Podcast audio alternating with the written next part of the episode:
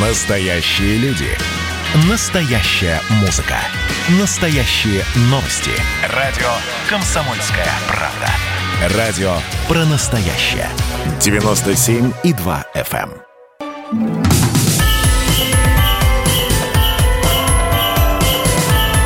С Новым годом, страна!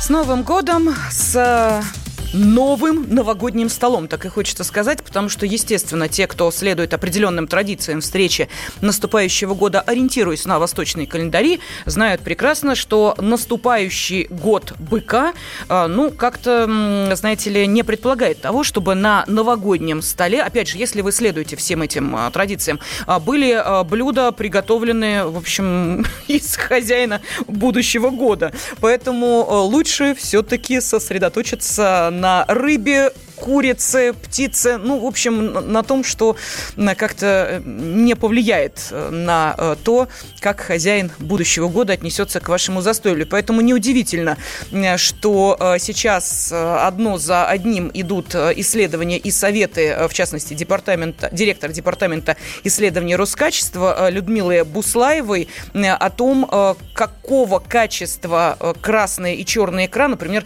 должна быть на наших столах и как ее правильно выбирать. Так вот, по э, словам Людмилы Буслаевой, чтобы не выбрать ненароком контрафактную икру, которая э, подделана или просто продается без документов, э, следует обращать внимание на дату производства. То есть берете банку, изучаете ее со всех сторон.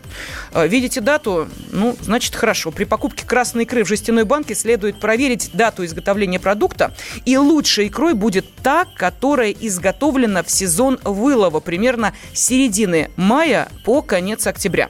А вот икра, изготовленная в декабре, не лучшего качества, поскольку была предварительно заморожена, объяснила эксперт. Ну и также добавила, что лучше всего отдать предпочтение такой икре, у которой на этикетке будет маркировка ГОСТ, и которая будет изготовлена на Камчатке и Сахалине.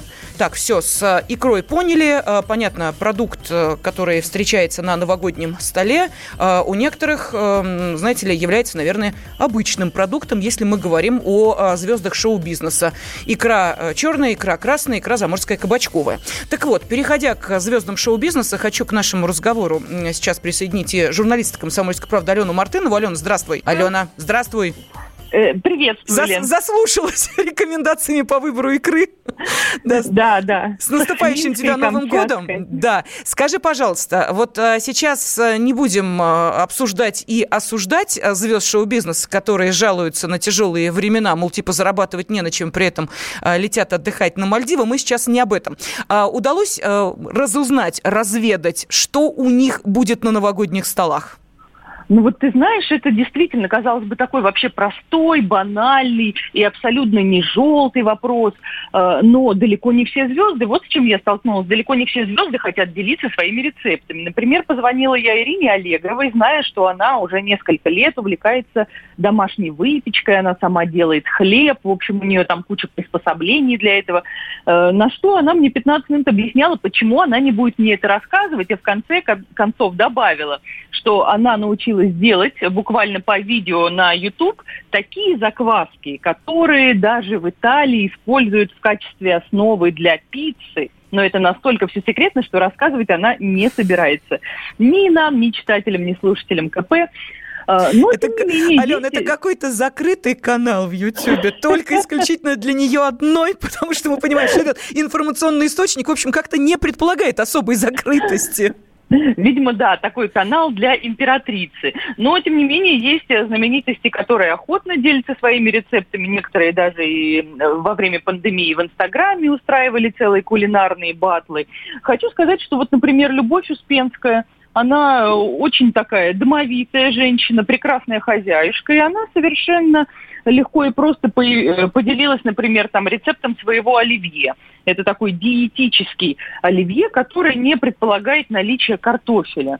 То есть вместо картошки, например, э, Любовь Залмановна, которая, как мы знаем, выглядит прекрасно, и у нее роскошная фигура, она использует корень сельдерея.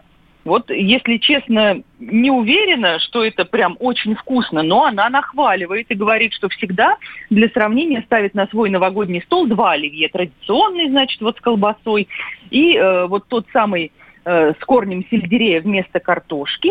И вместо колбасы она кладет э, мясо крабовых ножек. Ну вот, так не в сельдерее ж дело.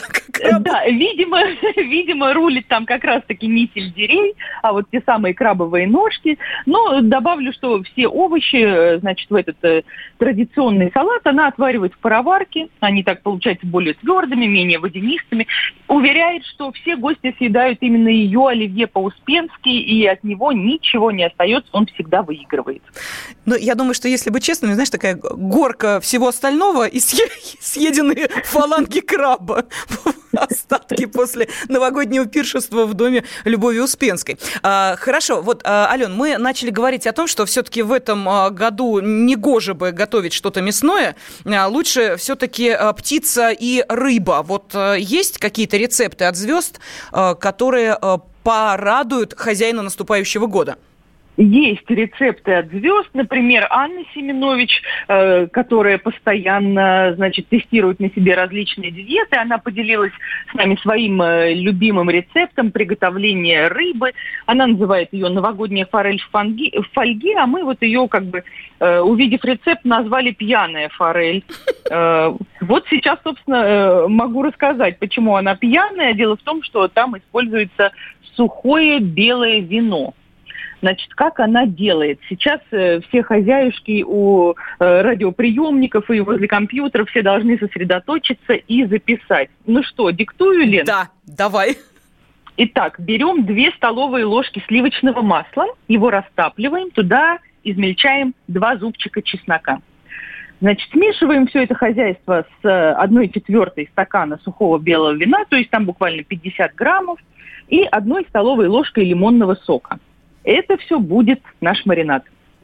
Потом берем две средние потрошенные форели без головы, промакиваем, убираем излишки влаги и все это укладываем на листы фольги, которые сложены в два слоя. Солим, перчим и обильно смазываем вот тем самым нашим пьяным маринадом с обеих сторон.